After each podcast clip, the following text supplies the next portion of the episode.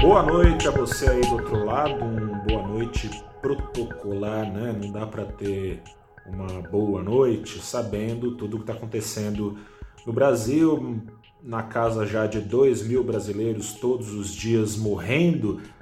Há quem diga, como o presidente Jair Bolsonaro disse hoje, que é frescura, que é mimimi. Perguntou ele quando o Brasil vai parar de chorar. Vai parar de chorar quando parar de morrer gente, quando tiver vacina para todo mundo. Enquanto isso, é choradeira mesmo, não tem como. As pessoas.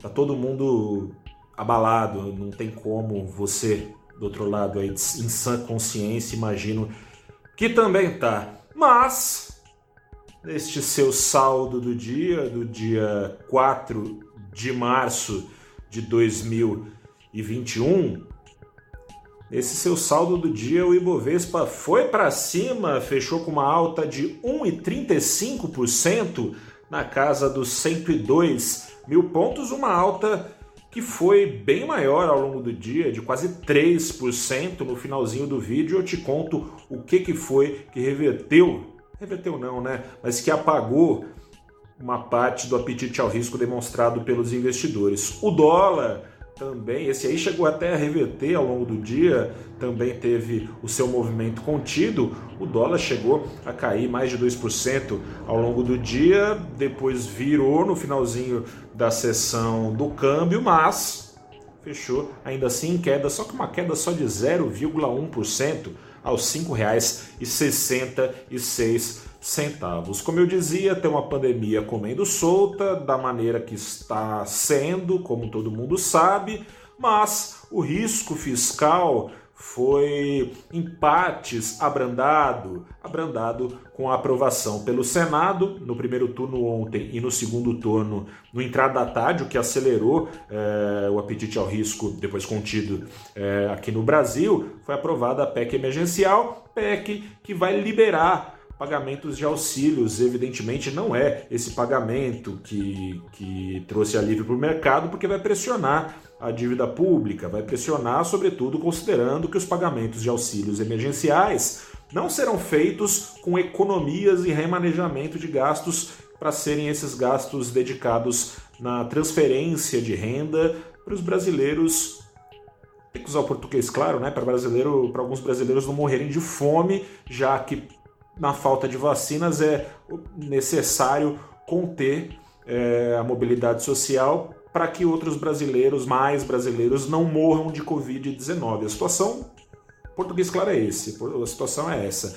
Mas trouxe um alívio para o risco fiscal, porque ao menos estava se circulando aí que seria uma carta branca para gastar, não teve carta branca. Foi incluído no projeto da PEC emergencial um limite de 44 bilhões de reais a serem gastos com auxílios por quatro meses, com pagamentos eh, aos brasileiros em necessidades por quatro meses que variam entre 150, deve, pelo menos é o que está sendo circulado, precisa o presidente ainda bater o martelo, enviar uma, uma medida provisória para que seja liberado, mas com um limite aí de 44 bilhões para pagamentos, então, que variam, dependendo da renda familiar do auxiliado, de 150 reais a 375 reais. Com esse dinheiro é para não morrer de fome mesmo.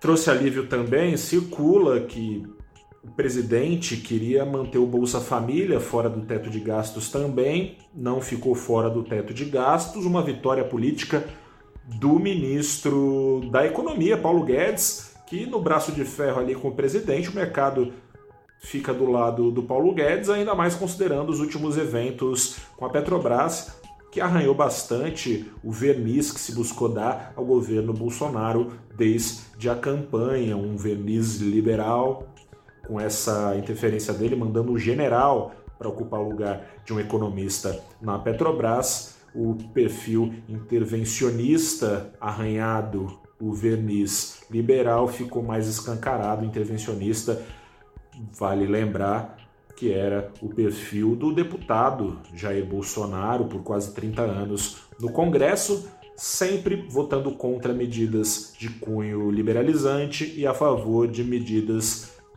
que mostrem, que propiciem mais papel mais ativo do Estado de maneira geral, né? não só na economia, mas no que diz respeito ao mercado, especialmente na economia. Trouxe alívio, portanto, essa situação menos pior, né? Tudo uma questão de perspectiva. As perspectivas, aliás, não são lá essas coisas, porque, repito, na situação que está a pandemia, e você aí do outro lado não, não se iluda com essa alta do mercado, as perspectivas não são boas. Tem uma série de análises no valorinvest.com, análises de diversas casas de investimento, gestores macro, economistas, dizendo que a situação não é boa. A situação é de quem sabe, passados esses auxílios, mais auxílios precisarem serem pagos ruim do ponto de vista fiscal, ruim do ponto de vista da economia, porque afinal de contas, se vai precisar de mais auxílios é porque a renda dos brasileiros estará caindo e a renda dos brasileiros caindo significa o crescimento da economia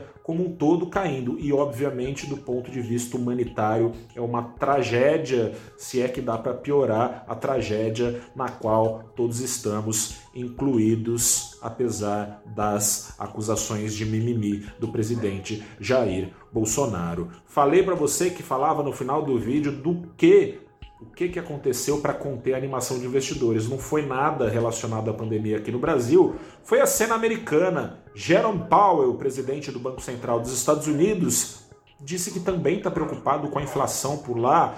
Preocupado não, né? Ele admitiu pelo menos que conta, quem sabe, com uma inflação um pouquinho mais alta. Investidores por lá têm já algumas semanas é, apontado nas projeções uma inflação mais alta e na curva de juros americana é, uma perspectiva de juros mais altos por lá assim elevando o retorno dos títulos públicos, investidores então é, demonstrando uma perda de atratividade da bolsa depois de tanto rally é, lá em Nova York, com essa perspectiva. Jerome Powell, é, embora tenha mais uma vez falado que não vai subir juros tão cedo, a não ser que o emprego volte nos Estados Unidos e que isso na visão dele, não vai acontecer tão cedo assim. Ainda assim, investidores seguem dobrando a aposta de alta de juros, rendimentos subiram é, depois dessas declarações do Powell nos títulos americanos, tirando a atratividade da bolsa americana.